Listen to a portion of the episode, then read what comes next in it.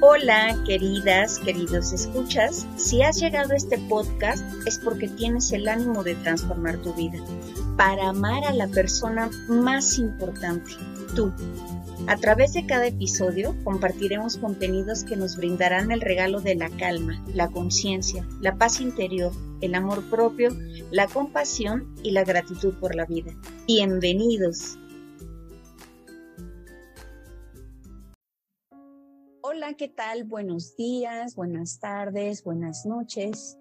Dependiendo del uso horario de tu país o el momento en el que hayas decidido escucharme o incluso también verme, porque ya como les he comentado en otros episodios de este tu podcast, Minerva Escuchándote, me he dado a la tarea de también eh, subir los episodios a la plataforma de YouTube para aquellas personas que son meramente visuales y que gozan de ver a la persona que está detrás del micrófono o incluso en este momento pues detrás de la cámara.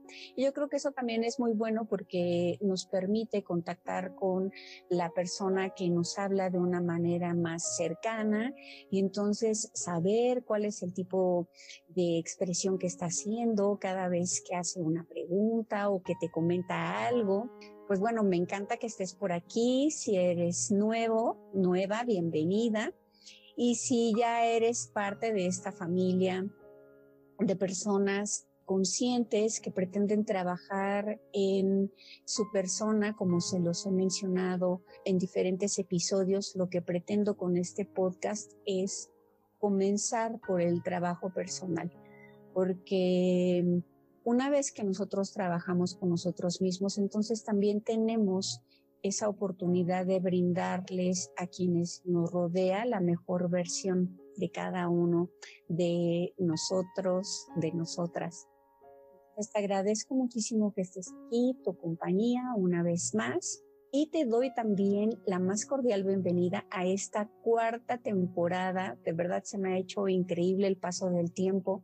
Como bien sabes, recientemente festejé el primer año de este podcast, que ha sido una suerte de bendición para mí el poder tener contacto con personas incluso de otros países y aprovecho para agradecer el que tenga escuchas en España, en la comunidad hispanohablante que habita en Estados Unidos.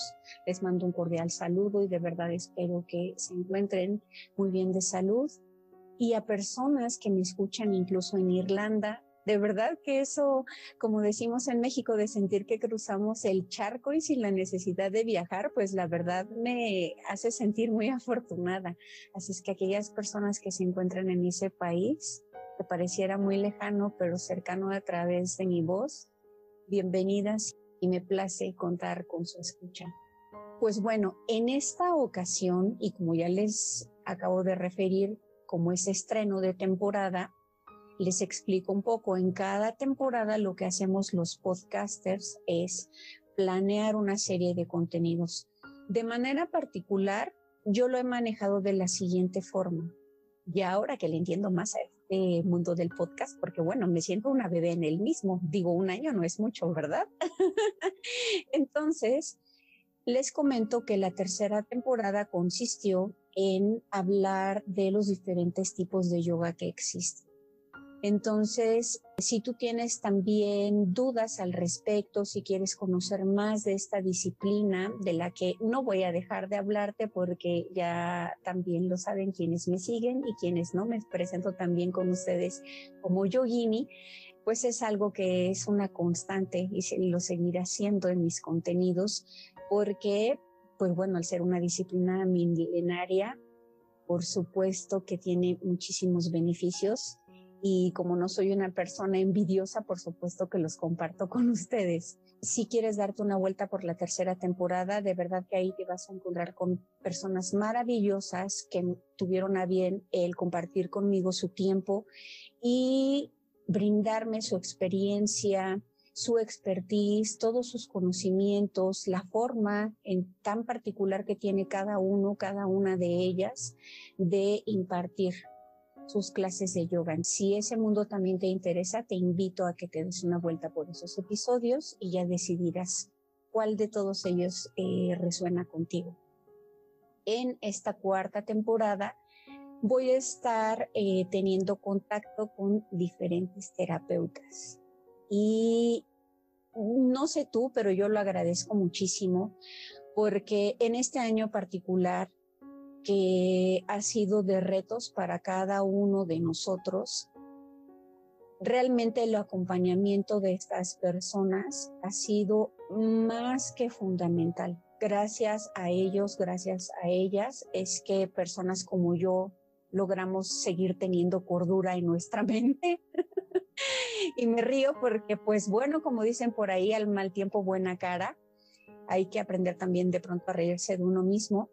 Pero de verdad, con estos contenidos lo que pretendo es que le demos mucho más valor del que ya tienen a estos profesionales que tienen esta tarea sumamente híjole, yo los, los admiro porque eso de meterse a la mente de otro ser humano, pues es bastante loable. Sí, ya para mí a veces me resulta complicado tratar de entender a Minerva Guerrero. No quiero pensar ellos, pero bueno, qué bueno que existan personas que tienen esa virtud, esa paciencia, ese amor por esa disciplina, por esta área del conocimiento y que, y que existan para que nosotros podamos tener una vida más rica, porque la salud mental es algo también coyuntural para los seres humanos. Por algo somos seres biopsicosociales y yo creo que es un término que ya habrás escuchado alguna vez en tu vida.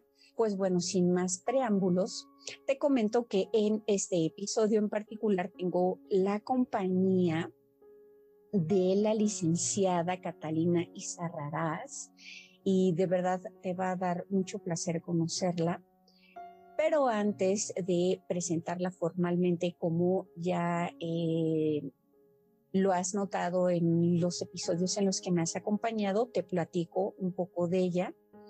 Ella es licenciada en Psicología Educativa por el Instituto Michoacano de Ciencias de la Educación en el 2010 se mudó a la Ciudad de México, o sea que dejó el bello Michoacán, esa área tranquila para estar con nosotros por acá en la Ciudad de México, pero lo hizo por algo que es súper importante. Eh, para cursar su maestría en psicoterapia infantil en mi amada Universidad Nacional Autónoma de México. Así es que también aquí te hago el comercial de que soy orgullosamente pumano por algo. Somos una de las instituciones más importantes a nivel mundial. Qué maravillosa universidad. Ella cuenta con entrenamiento internacional y esto me parece muy importante destacarlo con ustedes en terapia de juego centrada en el niño y Cuenta con un diplomado en educación sexual y prevención del abuso sexual. Actualmente labora como psicoterapeuta infantil en consulta privada y como maestra especialista en la unidad de educación especial y educación inclusiva a nivel preescolar en la SEP. Este momento tan importante de la etapa de vida de las personas como es el ciclo del preescolar. Me parece que habla de ella mucho como una persona altamente sensible porque dedicarse al trabajo con niños es, eh, si per se el ser terapeuta de adultos es algo complejo, pues bueno, el trabajar con niños implica un tipo de habilidades muy particulares y que yo de manera muy personal celebro. Ha trabajado con familias de migrantes y niños víctimas de violencia, donde ha llevado a cabo intervenciones terapéuticas, desarrollo de guías y talleres e investigaciones presentadas en congresos nacionales e internacionales. Desde 2017 colabora como locutora en el programa de radio Mente en Construcción, difundiendo temas de psicología, arte e interés general. Se interesa en la inclusión de actividades artísticas como parte del proceso terapéutico y la integración de diversas disciplinas científicas en el desarrollo profesional de la psicología. Así es que una vez más no les quedé nada mal.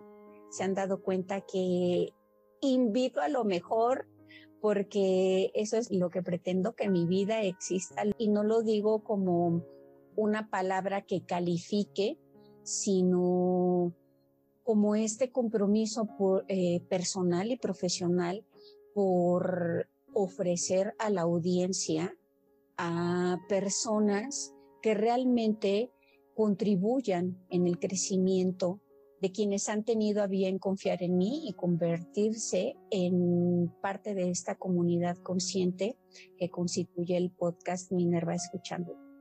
Pues bueno, ahora sí, mirándote a los ojos, te doy la más cordial bienvenida a este programa.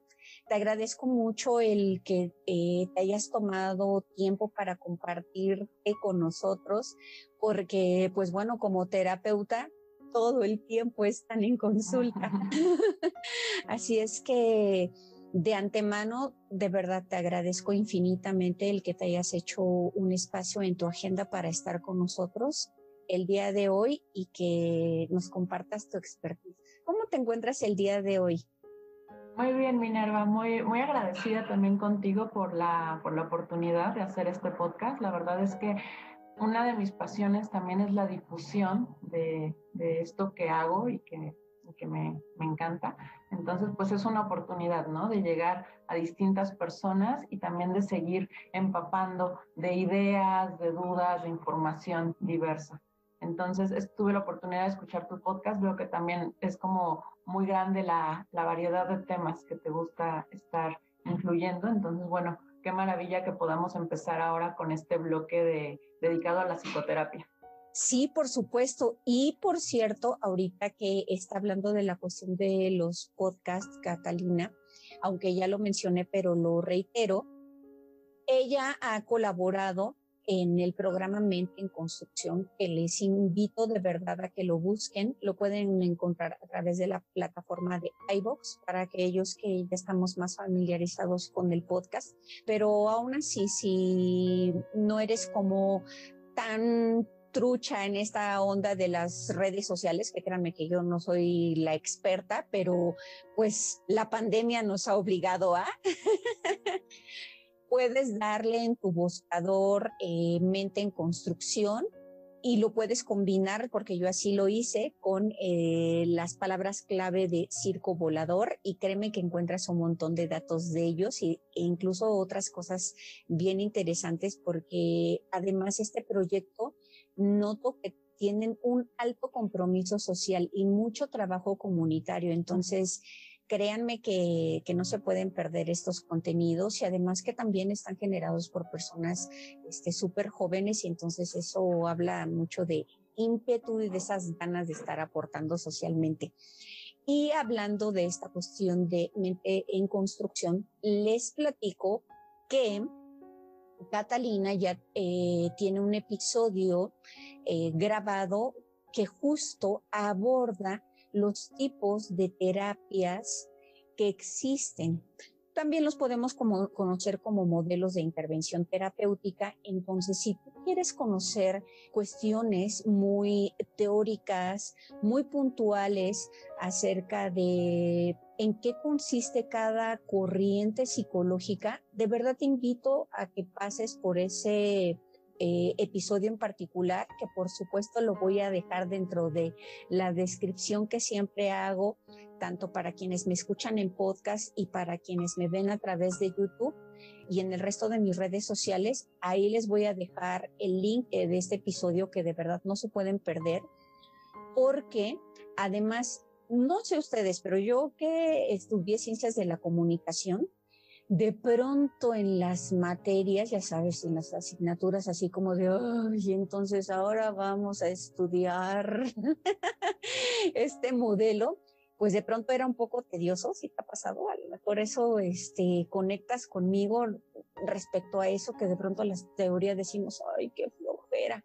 Pues créeme que escuchar este episodio te la vas a pasar muy bien porque además Catalina junto con su compañero escogieron unas canciones así súper chéveres de acompañamiento en el episodio que ellos grabaron y entonces este vas a ser acompañado, acompañada por musiquita, lo cual está así súper rico. Y luego en estos días tan fríos, entonces este, te agarras un chocolatito, un té, o si vas manejando, qué padre que vayas acompañado por las voces de estos dos profesionistas geniales. Pues bueno, ya si estás en el tráfico o si estás en un momento tedioso y en el que quieres incluso documentarte, créeme que lo vas a hacer de la manera más amena te lo garantizo. Entonces, pues nosotros vamos a comenzar esta entrevista hablando justo de los modelos eh, de intervención terapéutica, pero de una manera bien dinámica, eh, bien amena, como también es Catalina y ya la vas a ir conociendo en estos minutos que estaremos eh, compartiendo con ella. Pero sí te queremos dejar claro esto, que sí hay cosas bien puntuales porque sé que hay personas que son muy dadas a indagar en el conocimiento, te invitamos a que te des esa vuelta por ese episodio para que escuches incluso historia de la psicología y de dónde surgió y por qué incluso cada uno de las corrientes o de los representantes en particular pues se casaron con ese modelo de pensamiento en su momento porque finalmente está vinculado con etapas. Pero bueno, como la experta es Catalina, le voy a dar voz a ella para que de una manera eh, puntual aborde esta temática con ustedes. Ok, muchas gracias Minerva, gracias también por comentar acerca de, este otro programa en el que hemos estado colaborando, Mente en Construcción. Y definitivamente, pues ahí a veces es un programa de psicología y de repente si nos vemos un poco más técnicos, nos vamos más a la, teoría, como decías, a la historia. Y en esta ocasión a mí me gustaría para todos tus radioescuchas, eh, tener un, un programa, un podcast como mucho más práctico, ¿no? Que ayude a hacer una guía para las personas que ya han tomado terapia o que probablemente tienen esa inquietud de buscar un terapeuta, como de saber qué es lo que necesito o qué tipo de terapia es la que más me conviene. ¿no? Que dependiendo de mi problema, dependiendo de mi situación, incluso un poco hasta de mis creencias, ¿no? ¿Qué es lo que yo necesito y por dónde empezar a, a tomar terapia? Porque actualmente, pues sí, hay cientos de tipos de psicoterapia de algunos muy parecidos, este, algunos muy alternativos, pero pues a veces es importante, ¿no? observar qué es lo que sí nos está funcionando o a qué es a lo que podríamos darle una oportunidad de entrada. Claro, em, y yo creo que esto eh, que menciones, que mencionas, perdón, nos da luz en el camino porque a veces las personas identificamos que tenemos un problema, por ejemplo, ahorita, y no lo digo yo, lo dicen, pues yo creo que todas las redes sociales, más las noticias, que ahorita como que selecciono más lo que deseo escuchar por salud eh, mental. Pero bueno, todos estamos padeciendo estrés. Hay personas que a lo mejor no cuentan con los recursos necesarios emocionalmente hablando como para sobrellevar esta cuestión de la pandemia de tal forma que no se vean afectados de una manera considerable a nivel afectivo, pero que eso también se convierte en problemas de salud física, a nivel orgánico incluso.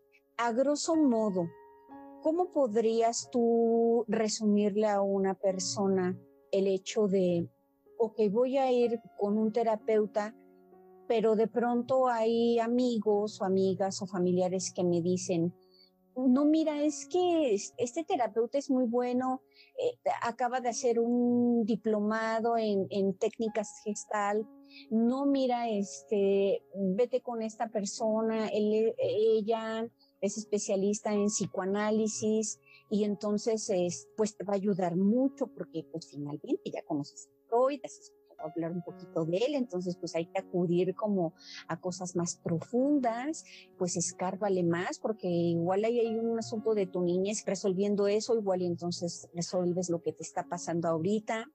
Y te hago también esta pregunta, porque me confieso, este, queridos escuchas, que yo siempre he considerado que los psicoanalistas en particular entras, tienen un diván bien cómodo, te acuestas, tienes que cerrar los ojos y entonces ellos empiezan a hacer preguntas.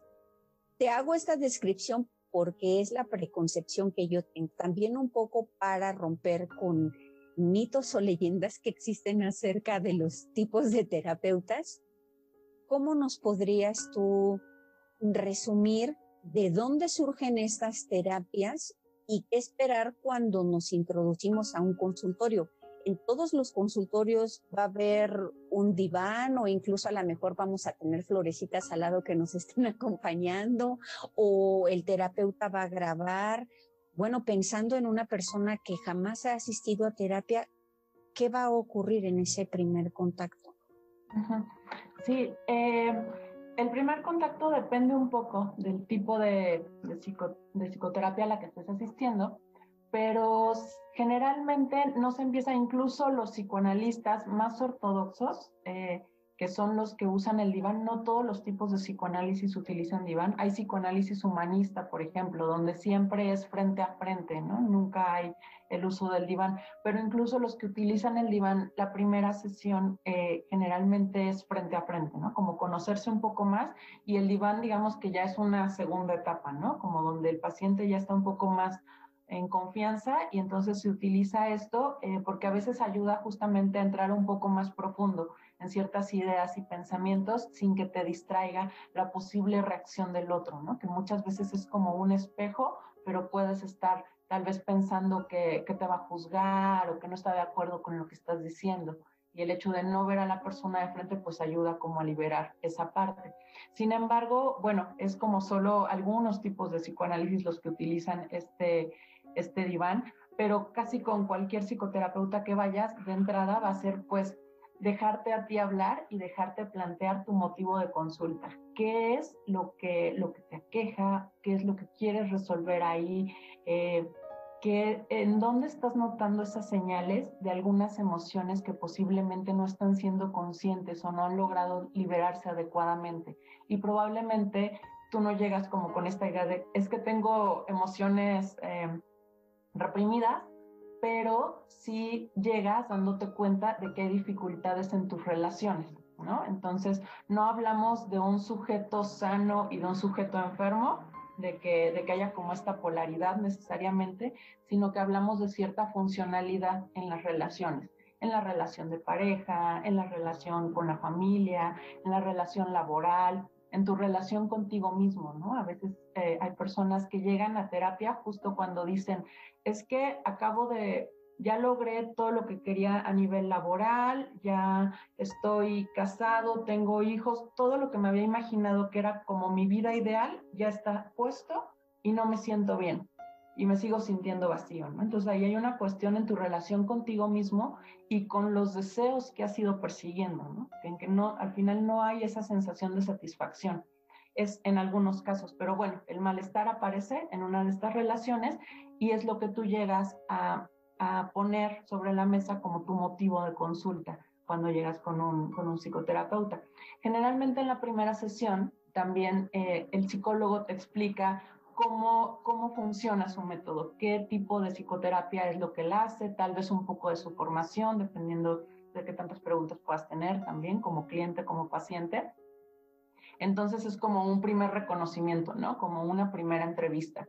Incluso hay algunos psicólogos que te dicen, las primeras cinco sesiones vamos a hacer estas entrevistas para que tú conozcas cómo funciona mi método eh, y también para, para irte conociendo más, un poco como un bosquejo de tu historia de vida pero también para que vayas definiendo si es aquí donde te quieres quedar, ¿no? Como que a partir de esas cinco sesiones es que definen si sí van a empezar como un proceso más en serio. Esto pasa también con muchos tipos de, psicoanálisis.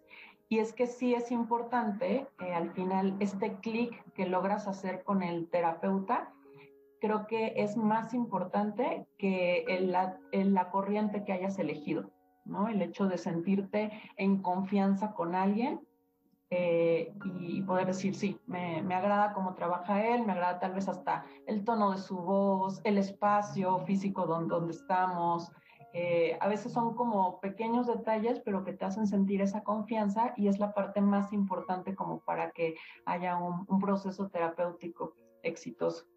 El hecho de que un terapeuta comulgue con ciertos preceptos más que con otros, por ejemplo, si yo hubiese estudiado la carrera de psicología y yo hubiese pensado, bueno, es que me interesan más las técnicas gestalt porque entonces me siento más cercano al paciente, no como esta parte que propone más el psicoanálisis como de me mantengo un tanto al margen para que el sujeto se haga eh, responsable de su propio proceso, que logre, como ya lo decía Carl Jung, hacer consciente lo inconsciente.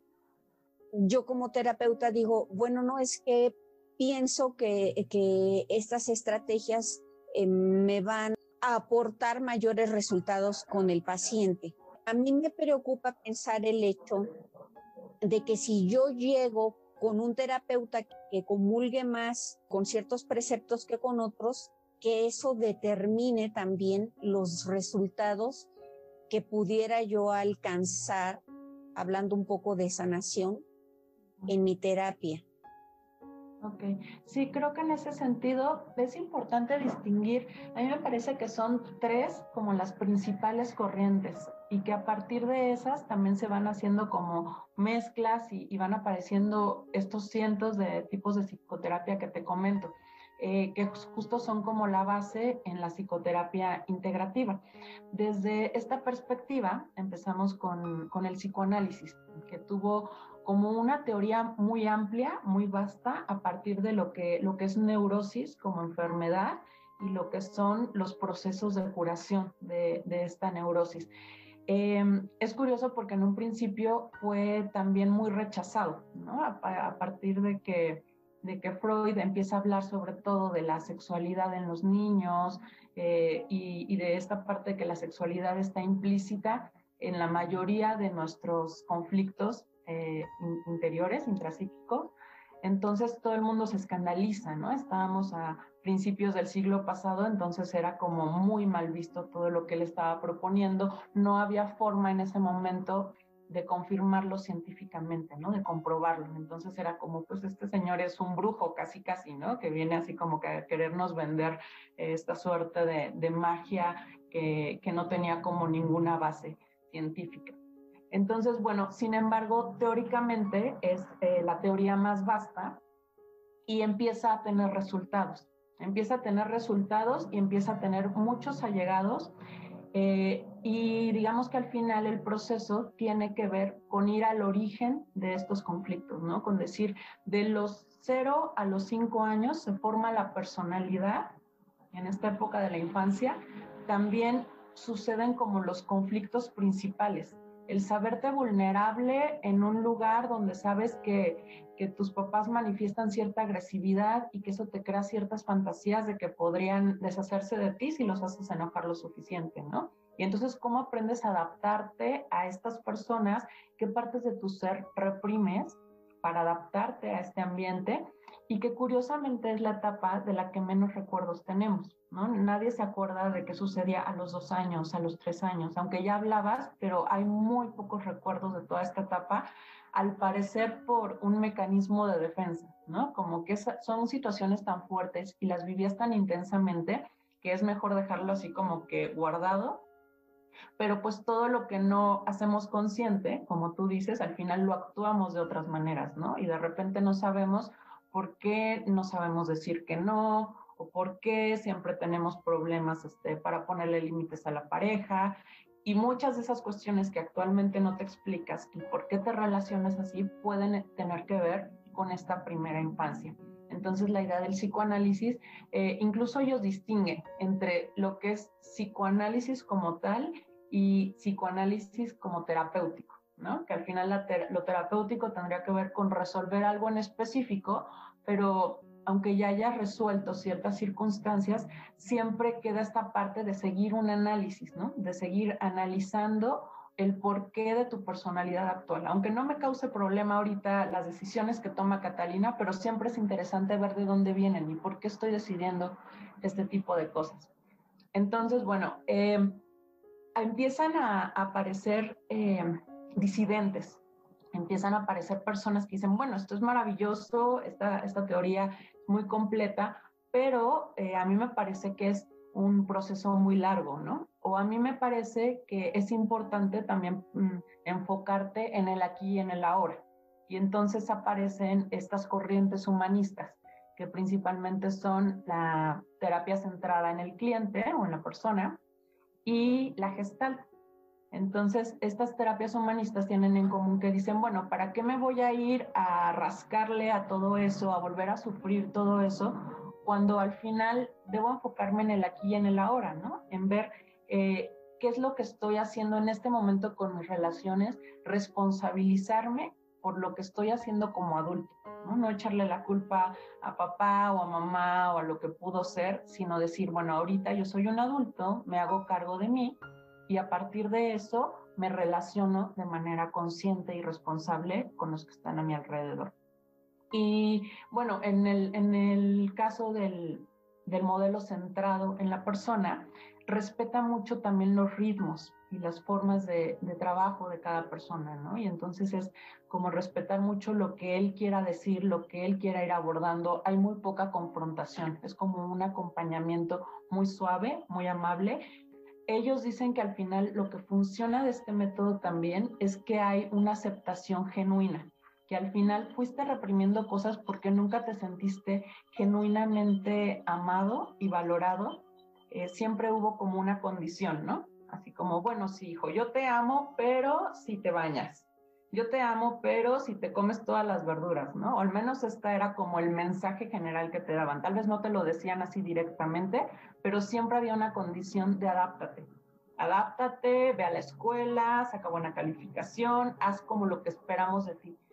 Y entonces habla de que como terapeuta lo que haces es este acompañamiento desde esta aceptación genuina y eso hace que entonces la persona pueda aflorar su verdadero ser, pueda aflorar lo que realmente esa persona es, al menos en ese espacio de seguridad, de contención que es eh, la terapia, el consultorio, y que ya a partir de eso la persona también va a poder ir generalizando esto allá afuera, se va a ir sintiendo con esa seguridad de irlo poniendo en sus diferentes relaciones. Por otro lado, la parte gestal tiene estos mismos principios, pero es un poco más directiva. De repente sí te dan actividades más específicas que puedes ir realizando. Y también habla mucho del contacto sensorial. Muchas de esas actividades a veces tienen que ver con el despertar de los sentidos, con el estar en contacto con tu cuerpo, ellos hablan de que justo esta falta de contacto son uno de, de los mecanismos de defensa que generaste, ¿no? Que estás hecho para estar en el aquí y en el ahora. Nuestro cuerpo, nuestra mente están hechos para eso desde que nacemos, pero respecto a ciertas em, situaciones tal vez agresivas o desagradables del medio, ibas cortando con este contacto. Entonces ellos buscan como ir retomando de una manera suave como este contacto con el aquí y en el ahora el identificar también las emociones que no se han expresado adecuadamente, poder tener una catarsis adecuada, dejar de tenerle miedo a, esas emociones, ¿no? Muchas veces sentimos que el enojo es tan fuerte que, que nos va a romper o que va a lastimar al otro o que la tristeza es tan fuerte que si la hablo, que si dejo, la dejo atravesar mi cuerpo, va a acabar conmigo, ¿no? Hay así como que una fantasía de, de temor a expresar estas emociones. Entonces tienen diferentes estrategias muy puntuales para permitirte expresar esta emoción y después también hablan como de una sensación de vacío, que llega un momento en el que sacaste todo eso, te quedas como con una sensación de vacío, pero que después justo se va llenando como de cosas más auténticas, ¿no? De posibilidades como más, más reales para ti, como más, más tangibles. Entonces, en general es muy bonito también esta parte del humanismo. A mí me parece que incluso se asemeja mucho eh, como este concepto de la, de la iluminación budista, ¿no? Esta idea de estar presente en el aquí y en el ahora, con tu mente y con tu cuerpo. Entonces estar gozando de cada momento, que se dice bien fácil, pero pues es una práctica de años y que afortunadamente hay muchas vías, ¿no? Hay muchos eh, tipos de prácticas diferentes para mantener esta conciencia mental y corporal y poder acercarnos como poco a poco a eso. Después vienen eh, un modelo más, eh, digamos, como fusionado, que es el cognitivo-conductual. Es algo muy práctico, está basado un poco como en esta cuestión conductista, ¿no? De, ir modificando conductas, que es algo que a veces usamos mucho con las mascotas, incluso con los niños, ¿no? Como, bueno, este, si quieres que deje el pañal, hazle así, como ciertas recetas muy sencillas para modificar conductas, pero ellos agregan mm, la parte del pensamiento, de también ir entendiendo que, que no solo somos seres así como que generes un hábito y una conducta, sino que para generar esa conducta y que realmente se mantenga, tiene que haber un pensamiento eh, que, también esté convencido de quererlo hacer y de poder entender cómo funciona este proceso. Entonces, bueno, este modelo es muy práctico para ir cambiando ciertos patrones disfuncionales. Y entonces cuando a veces tenemos alguna situación, por ejemplo, una fobia, este, miedo a, volar, ¿no? por ejemplo, a subirnos a un avión, y es algo que me está afectando en muchas áreas de mi vida, necesito trabajarlo, no tengo chance de, de estar en psicoanálisis tal vez un año, en lo que ubico, que tal vez cuando era niña en cierto momento hubo una cuestión que relacione con las alturas sino que solamente necesito, ya quiero hacer un viaje en seis meses, ¿no? O en tres meses. Entonces, también desde cognitivo conductual hay estrategias muy puntuales que te ayudan a ir enfrentando eso y a ir ubicando sobre todo las ideas centrales.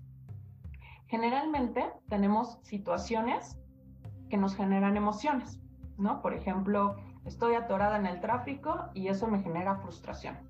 Pero en medio de estas dos, no es que directo de la situación, te vayas a la emoción. En medio de estas dos está justo el pensamiento. Ante una situación cualquiera, estoy atorada en el tráfico, yo puedo generar el pensamiento de voy a llegar súper tarde, eh, me van a regañar, se me va a molestar la persona que me está esperando, ya no voy a alcanzar a hacer esto que tenía planeado, genero este enojo y esta tristeza que es la frustración.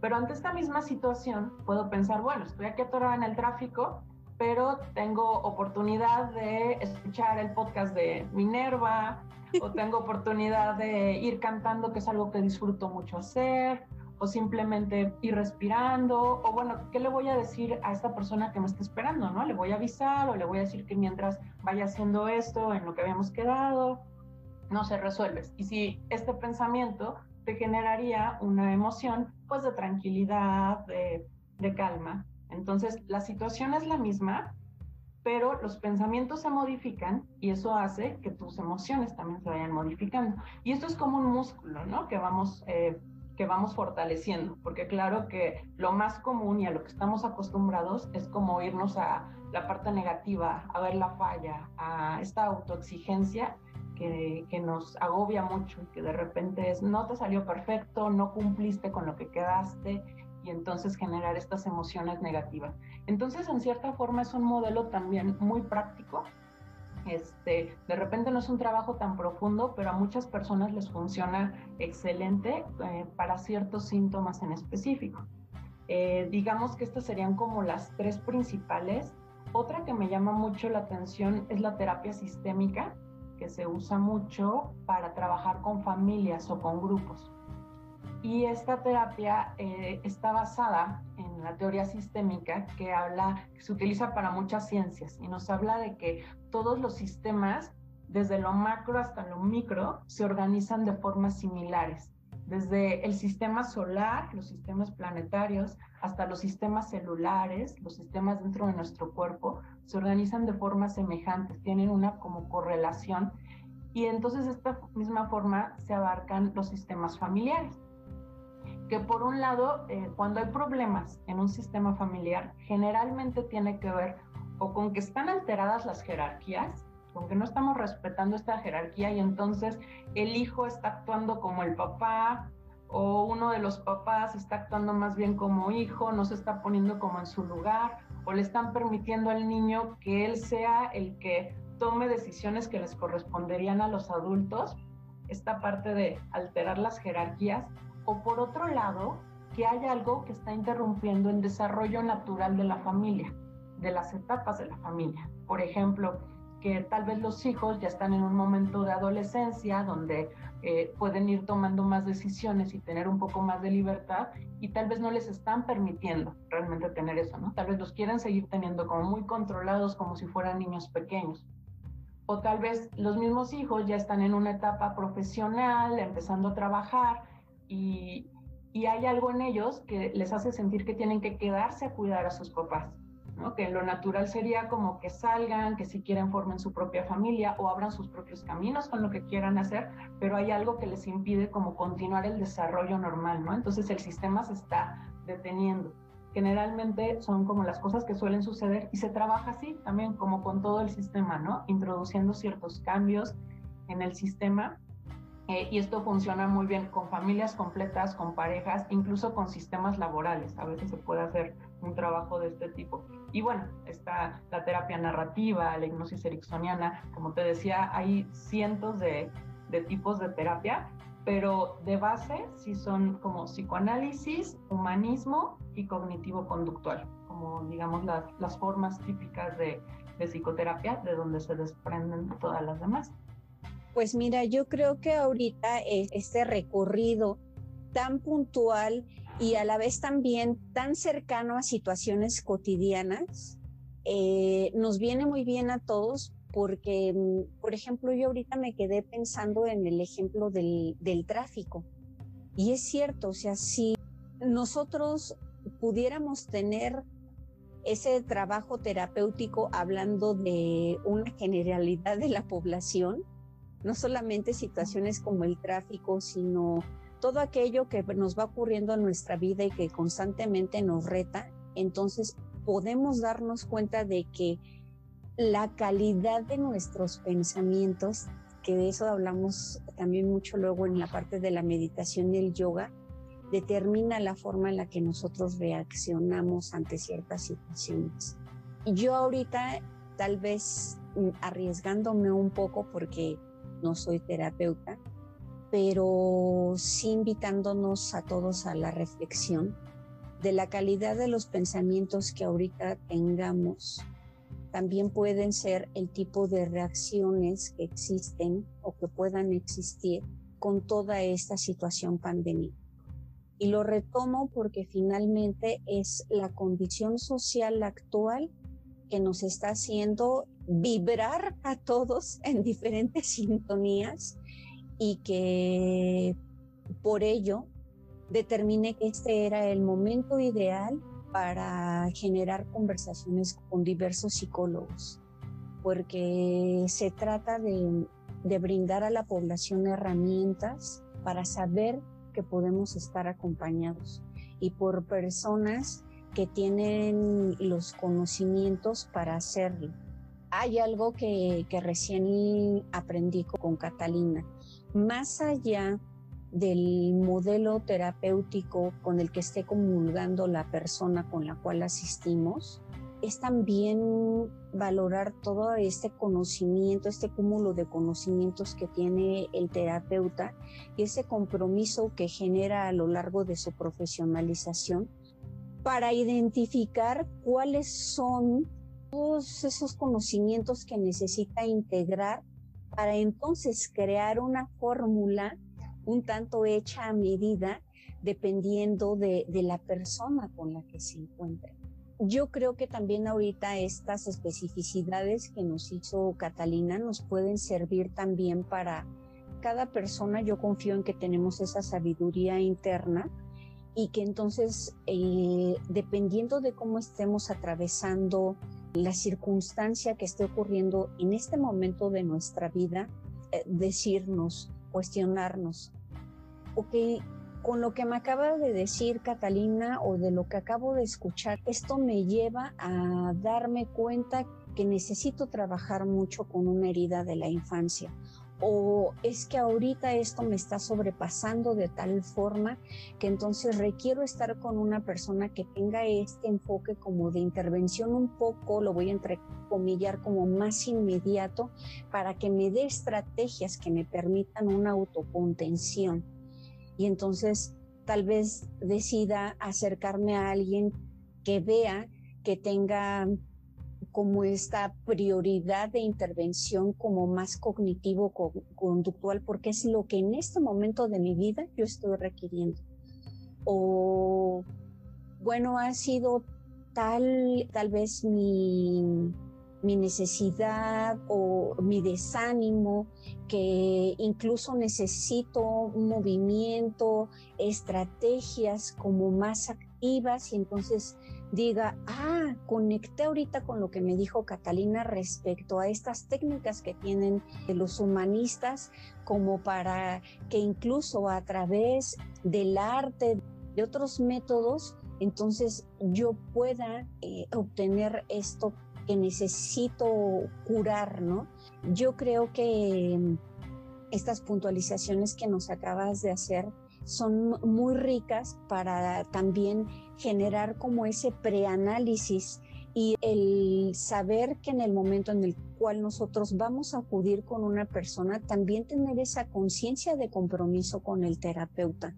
Y lo digo eh, de verdad a título personal porque, y espero que haya personas que de pronto también tengan esa responsabilidad y esa conciencia de, de hacer este proceso de honestidad que de pronto decimos, en este momento me siento mal y entonces acudimos con el terapeuta, pero después tenemos esa sensación así, igual que cuando vamos con un médico de lo que ustedes quieran.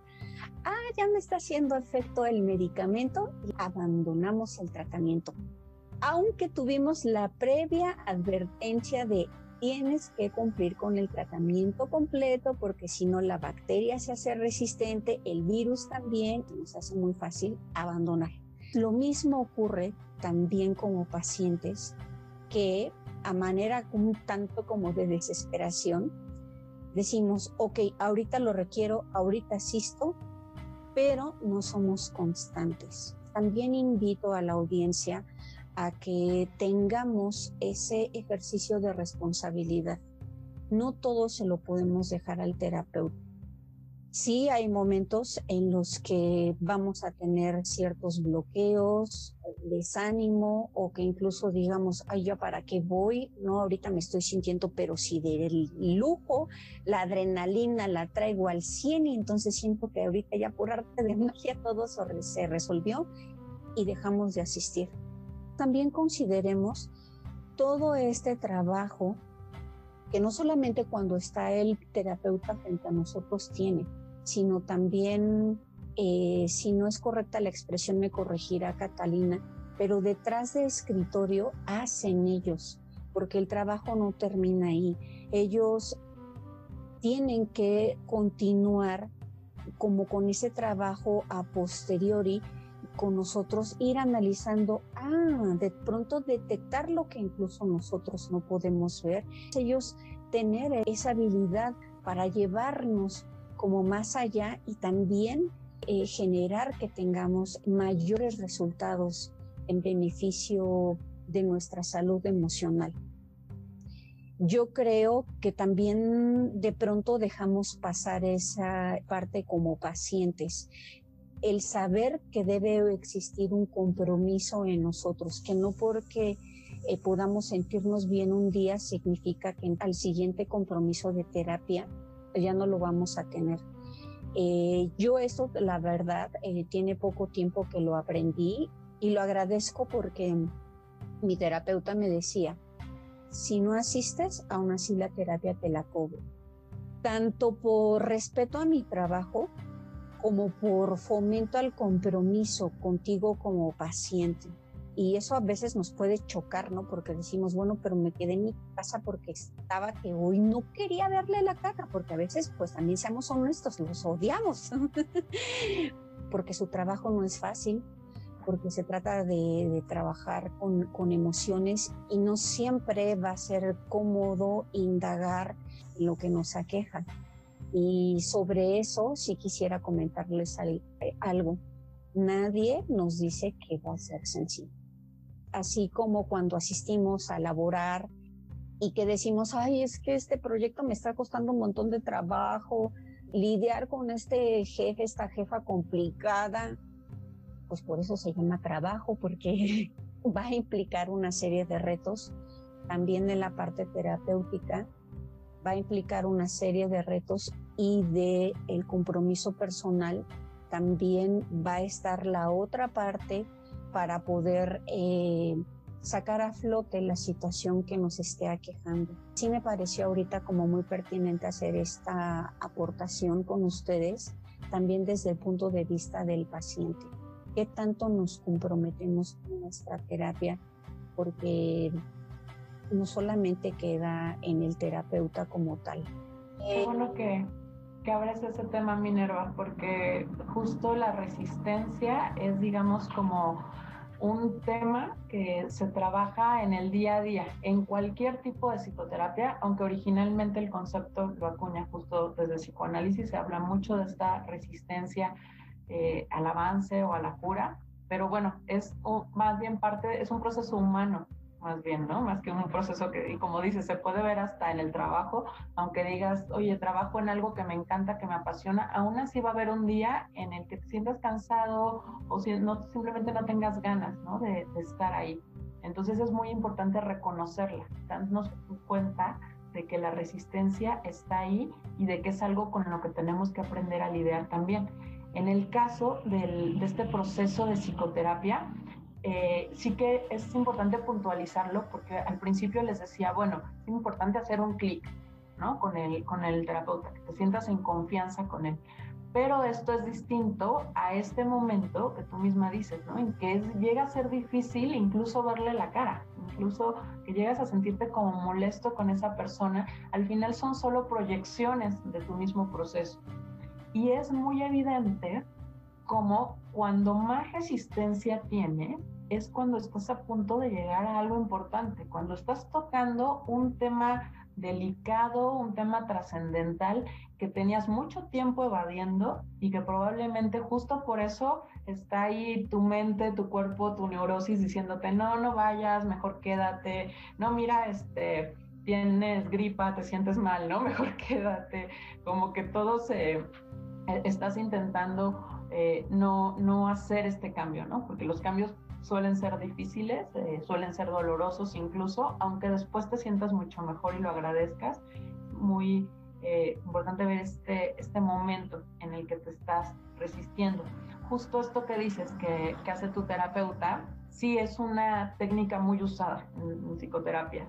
dices, bueno, si me cancelas, eh, si me mueves la sesión dos, tres días antes, te alcanzo a dar otra fecha, podemos incluso posponerla, pero si me avisas el mismo día, el terapeuta ya tiene ese espacio para ti. Ya no le puedes llamar a alguien más y, oye, hoy rápido, ¿no? Eh, vamos a darte la cita. Pero sobre todo tiene que ver con esta resistencia. La resistencia probablemente va a aparecer el mismo día. Y ese mismo día vas a decir, ay, hoy me toca, me quedé en este tema, me cuesta trabajo, mejor no. Entonces, si diéramos esta oportunidad de cancelar el mismo día, habría muchos procesos que estarían deteniéndose por mucho más tiempo eh, que si simplemente pues das esta, esta digamos, esfuerzo para, para pasar por ahí.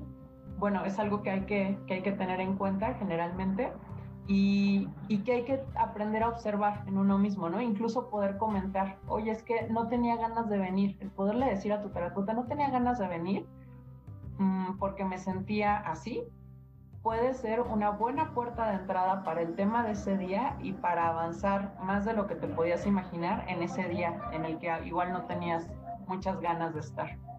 Aprovechando que comentaste acerca de la terapia sistémica y cómo se puede abordar esto a nivel familiar, antes de que concluyamos esta parte de los tipos de terapias, porque también aprovecho para hacer una pausa y comentarles, queridas, queridos todos los que nos están escuchando y aquellos que nos están viendo, vendrá una segunda parte, estaremos hablando en especial de quién es Catalina como psicóloga, pero en particular una parte que ahorita que se los estoy platicando, pudieran, aquellos que me ven yo creo que lo van a percibir y aquellos que me escuchan se los voy a intentar transmitir. Me enchina la piel el pensar en la trayectoria profesional de Catalina porque ella ha tenido intervenciones en particular con poblaciones vulnerables.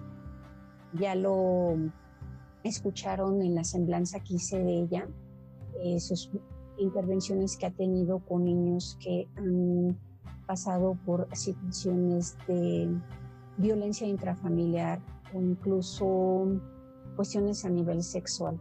Esta parte muy sensible que ella ha tenido a bien colaborar con, con los pequeños me resultó súper importante y por eso le pedí a Catalina, lo cual agradezco mucho, que tuviéramos no solamente una sesión, sino dos sesiones con ellas, porque la parte de la infancia me parece un asunto tan primordial en nuestra sociedad y ven que, que, mi tono de voz y mi expresión para quienes nos están viendo se transforma porque la tomo con la seriedad que esto implica.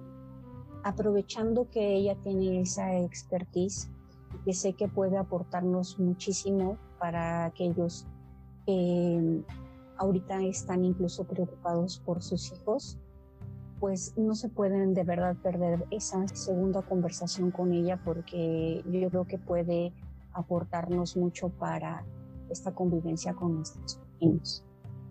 Dicho lo anterior, para concluir esta primera sesión contigo, Catalina, y que me parece importante rescatar, es esto que nos hablabas de la teoría sistémica, porque si ya lo comentaba ella, es una teoría que es, aplicable en todo. Yo en la carrera, esta cuestión de la teoría de sistemas es algo que me apasionaba porque yo decía, claro, eso de pensar que cada una de las partes solamente puede ser concebida en la medida en la que se piensa en el todo. Cada funcionamiento de las partes afecta al funcionamiento del sistema en su totalidad el hecho de que existan personas que tienen también este método de terapia, el pensar que puede haber una intervención también a nivel familiar, más en estos momentos, yo creo que es coyuntural. ¿Qué nos está dejando en este momento? Porque eres una mujer muy sabia y que tiene contacto con muchísimos otros terapeutas. Imagino tienen esta especialidad también muy desarrollada. Catalina, ¿qué te comparten tus colegas? Ahorita en este momento, este tipo de terapia, ¿qué es lo que está aportando a nuestra sociedad? Me gustaría que nos lo compartieras. Sí, eh, creo que ha sido un momento, bueno, esta situación de pandemia y de contingencia, creo que en todos los ámbitos ha venido a revolucionar. Yo como terapeuta infantil cerré un mes el consultorio creyendo que no había manera de hacer psicoterapia infantil en línea. Y bueno, ya lo hablaremos más, más adelante, enfocándonos más en esta parte de la psicoterapia infantil, pero justo una de las grandes respuestas que encontré fueron en este modelo sistémico y familiar. Como decir, bueno, claro, ahorita los niños están con su familia, y si podemos hacer el trabajo desde el ambiente familiar, desde la relación del niño con mamá, con papá o con quien lo esté cuidando en este momento, pues se ven incluso efectos mucho más ricos que teniendo solamente al niño trabajando aparte. Entonces han sido una de las grandes ventajas que se han encontrado se ha buscado también eh, en la parte a nivel educativo, en mi trabajo como psicóloga educativa, esta parte también de involucrar mucho a los papás, sobre todo como es con niños muy pequeños a nivel preescolar, decir, bueno, igual no nos vamos a echar las cuatro horas de, del niño conectado a la computadora, pero sí podemos tener una hora del niño realizando una actividad con papá y explicándole al papá cómo ir llevando la actividad y señalándole cómo lo va haciendo, reflejándole este esfuerzo que está poniendo apoyándolo, eh, digamos, desde la distancia. Y entonces, eh, pues también se potencia, ¿no? Ese, ese ratito puede ser de un aprendizaje mucho más significativo para el niño. Entonces, creo que así ha sido un momento difícil en, la, en el sentido de que se vuelven evidentes los problemas de los sistemas, ¿no? los problemas de una pareja que vive junta y que tal vez había muchas dificultades, pero se distraían porque pues no nos vemos toda la semana, pues eh, hay como amigos, hay fiestas, hay muchas cosas alrededor que distraen, ¿no? El deporte, actividades externas. En este caso, eh, todas las familias están conviviendo mucho más tiempo, se vuelven más evidentes los problemas y si eh, digamos que ha crecido, creo que en general ha crecido la consulta eh, a los terapeutas, pero también ha habido como esta posibilidad de trabajar directamente con la raíz de las situaciones a nivel de, sistema, eh, lo cual me parece como, como muy rico y en lo personal, me parece que también esta posibilidad de ir descubriendo nuevas vías, de decir, bueno, estoy aquí, pero aquí tengo libros, aquí tengo podcasts, aquí tengo programas, aquí tengo mm, aplicaciones, ¿no? Para hacer una infinidad de cosas, creo que también ha sido, en mi caso, creo que además de elegir tu forma de terapia forma de autoconocimiento o de crecimiento personal, es importante como no casarte con una sola cosa. Yo recomendaría que se tuvieran al menos dos formas de tener este conocimiento personal eh, o crecimiento. Eh, ya sea que tengas tu terapia y que además te interese meditar o hacer ejercicio y que digas, igual voy al gimnasio, pero eso me ayuda a conocer mis límites físicos y, y cómo dar un poco más y me representa el conocerme de otra forma, ¿no? Decir, bueno, entonces tienes tu terapia y tienes tu gimnasio, ¿no? Alguna actividad artística que también es una forma de poner afuera lo que estás sintiendo, ¿no? De expresarlo de alguna manera. Entonces, como esta idea de no perder esta capacidad de de explorar, de aprender, de tener curiosidad y de entonces buscar diferentes maneras, ¿no? Pero también comprometerte. De repente hay quien puede decir, bueno, yo ya he ido con 10 terapeutas y ninguno me ha funcionado, ¿no? Tal vez es también como querer eh, serle fiel a esta idea central de que nadie va a poder con mis problemas o nadie va a poder conmigo, ¿no? Creo que es importante elegir de manera informada para después poderte comprometer con un proceso poder decir, va a haber resistencia, va a haber momentos agradables y momentos desagradables y tengo que atravesar por todo este abanico de emociones que he estado reprimiendo y si las he reprimido es porque no, no se siente bonito sentirlas, ¿no? No se siente bien estar con miedo. Entonces, bueno, voy a tener que atravesar por ahí para irme liberando de eso y, mantener este compromiso, ¿no? Pero igual ayudado de, de diferentes formas de, de conocer. Pues miren, esta primera sesión, Catalina la concluye de una manera magistral, me parece, porque resume qué es lo que podemos esperar de una terapia, pero también cuál es el compromiso personal que eso implica.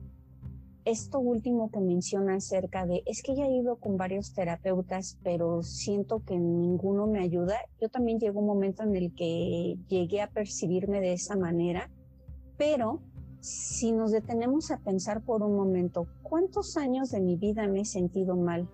Y si lo comparas con el tiempo que le has dedicado a tu terapia, sin riesgo a equivocarme, yo creo que sabes la respuesta. Hemos pasado más tiempo sintiéndonos mal que asistiendo a terapia. Así es que no importa que hayan sido varios terapeutas, llega un momento en el que logramos encontrar a esa persona con la que hacemos clic y que también a veces está muy determinado nuestros progresos por la etapa de la vida en la que nos encontramos.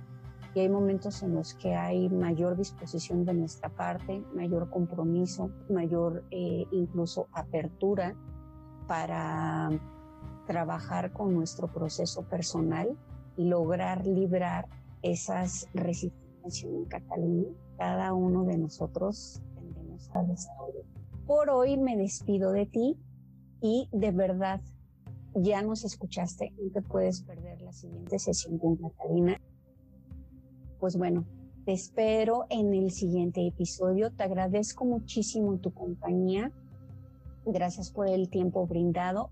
Nos complace el hecho de que hayamos podido acompañarte en el auto, cocinando, trabajando, ¿por qué no? Yo incluso cuando estoy diseñando contenido para eh, Instagram es cuando tengo la oportunidad de escuchar podcast, así es que si estuvimos acompañándote, créeme que hoy hicimos una gran tarea.